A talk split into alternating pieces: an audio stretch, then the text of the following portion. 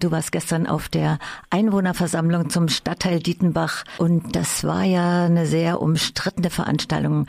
Wie war das denn? Wer war da und worum ging's? Also der Saal, der Paulussaal, war gereiht mit 15 Stuhlreihen ab 25 Personen, also ungefähr knapp 400, wenn noch ein bisschen dazugerechnet war. Davon waren ungefähr, schätze ich mal, mindestens 10 bis 20 Prozent Beschäftigte oder im Anstellungsverhältnis zur Stadt stehende Personen.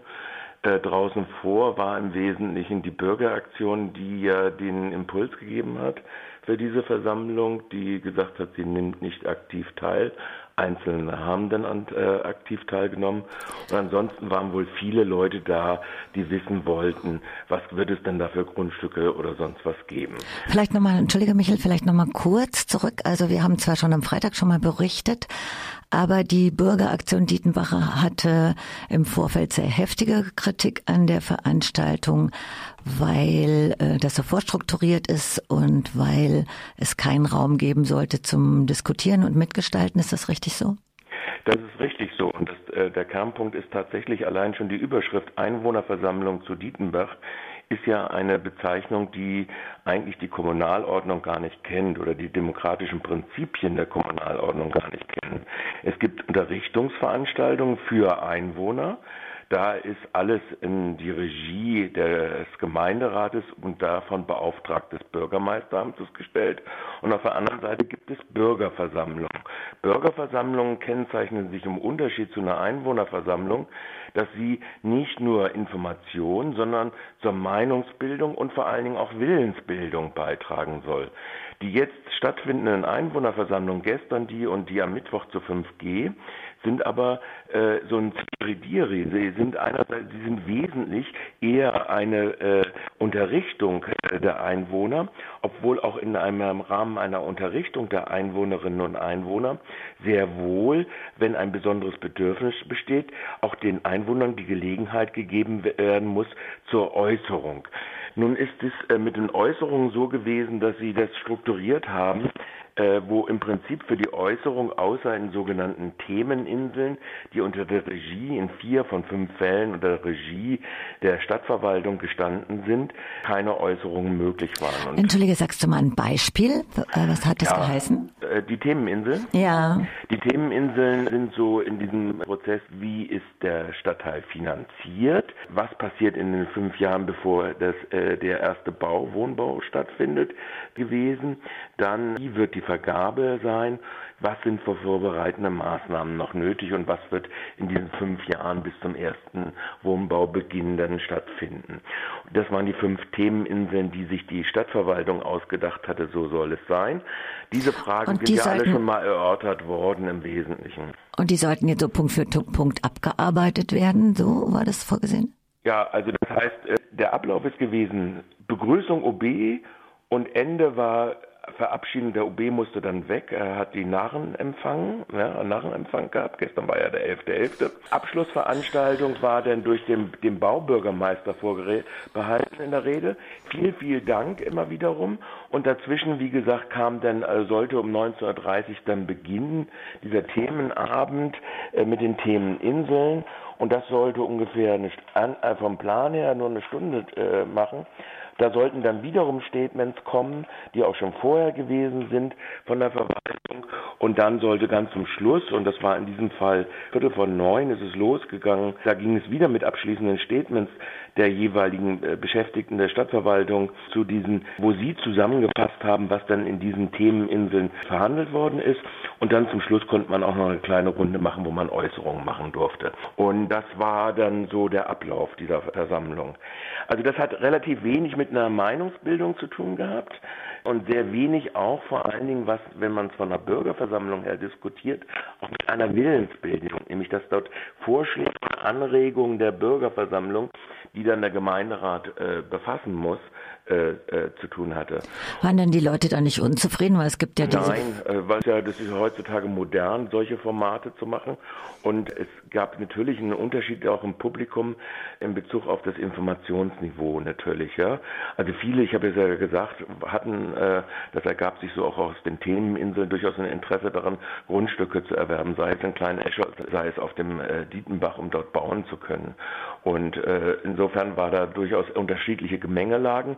Gleichzeitig wurde ja noch ein neues Instrument eingeführt, die sogenannten Dialogbürger, wo 400 Leute angeschrieben worden sind, repräsentativ, dann 80 geantwortet habe und, und die jetzt nochmal eingedampft worden sind auf ein demoskopisches Panel, das also praktisch so als Puffer fungieren sollte, die jetzt mit ehrenamtlicher Aufwandsentschädigung auch nochmal im Prinzip als das Korrektiv der sonstigen Meinungsbildung auch noch äh, fungieren soll im Sinne der Stadtverwaltung. Also es ist ein sehr domizierter Prozess, der ja schon äh, unter Salomon so eingeführt worden ist und der jetzt so modern ist und wo sich das Freiburger Bildungsbürgertum schon sehr gut daran gewöhnt hat, sagen wir es mal so. Und die Bürgeraktion Dietenbach, die da so protestiert hatte, die waren nur teilweise da und konnten sich dann nicht mit ihren Fragen durchsetzen. Also ich weiß, dass es dann um tausend ja. Bäume ging, die noch gerodet werden sollen und um diese 50 Prozent Sozialwohnungen. Ja. Das ist dann gar nicht vorgekommen, oder? Doch, das ist vorgekommen kommen. Natürlich, es haben einzelne Vertreter dann äh, das gesagt. Es wurde auch neuer Fokus ist auch gelegt worden auf den Verkehr, insbesondere auf die Erschließung, die gemeinsame Erschließung von Rieselfeld und von dem neuen Dietenbach-Gelände, wo ja ein riesiger zweistöckiger Kreisel äh, gemacht werden soll, um das für den motorisierten Individualverkehr zu erschließen. Das war ein zusätzlicher Diskussionspunkt, aber auch die Frage der Bäume wurde ausdrücklich, also der einzige, der nicht in der Stadtverwaltung gearbeitet hat, war der Rahmenplaner des Architektenbüros, die sich tatsächlich dazu Gedanken gemacht haben und die ausdrücklich auch gesagt haben, dass der wertvollste Teil dieses Wäldchens natürlich bleiben wird und der andere ist natürlich teilweise äh, in das Sportfeld äh, des äh, künftigen Schulcampus einbezogen worden, äh, wird einbezogen werden. Also insofern wird das meiste stehen bleiben und wahrscheinlich wird am Schluss wesentlich mehr Bäume auf diesem Gelände stehen, wenn man ganz absieht von den sowieso Innenflächenbebauungen. Das sieht man ja auch im Rieselfeld, dass da viel mehr Bäume stehen und gesündere Bäume stehen als diejenigen, die durch die Pestizideinsatz auf den Maisfeldern äh, geschädigt worden sind und durch die Sommereinwirkungen der letzten Zeit. Aber wie ist denn jetzt deine Einschätzung von der ganzen Veranstaltung? Die Rolle der Sparkasse sollte ja eigentlich auch noch thematisiert werden, oder? Genau, und das ist eigentlich die, der Skandal dort gewesen, der aber gar nicht so sehr groß aufgefallen ist. Die Tatsache, dass sich einer hinstellt, wie der Leiter der Projektgruppe Dietenbach, Herr Engel, der sagt, gesagt, Nein, diese Fragen werden nicht verhandelt und diese Fragen sind auch dort nicht verhandelt der worden. Der hat im Ernst gesagt, das wird nicht verhandelt? Nein, er hat gesagt, der Auftrag ist, dass der Gemeinderat hat uns für diese Fragen, die dort gestellt worden sind oder die Statements, die abgegeben worden sind, die Frage, soll die Stadt Besitzerin des Grund und Bodens bleiben und nur in Erbpacht abgegeben werden? Wie ist die Rolle der Sparkassengesellschaft?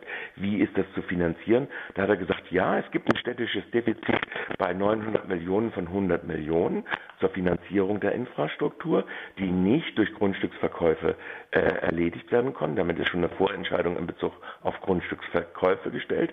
Aber diese Fragen hat uns der Gemeinderat beauftragt und der Gemeinderat kriegt zuerst die Antwort dazu. Ich antworte Ihnen nicht.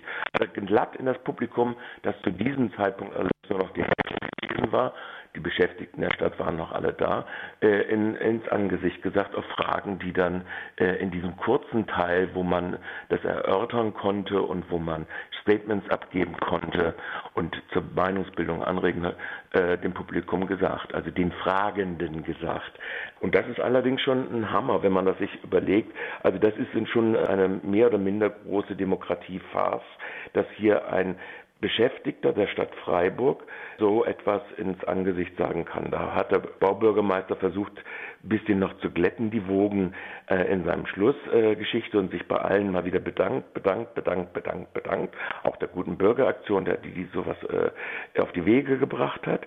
Aber im Prinzip in der Sache, die Tatsache, dass sowas alles in einem Dreieck Verwaltungs Projektgruppe und Sparkasse und sonstigen größeren eigentumspotenziellen Investoren ausgehandelt wird. Darüber, dieser Punkt ist auf dieser Bürgerversammlung oder Einwohnerinnenversammlung, die es ja nach der Gemeindeordnung gar nicht gibt, abgehandelt, so weggeräumt worden.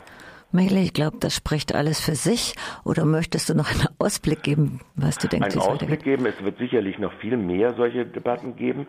Es ist die Frage, äh, wie in Zukunft doch, ähm, also wir haben jetzt morgen ja die nächste Einwohnerinnenversammlung. Ich habe mir das mal angeguckt.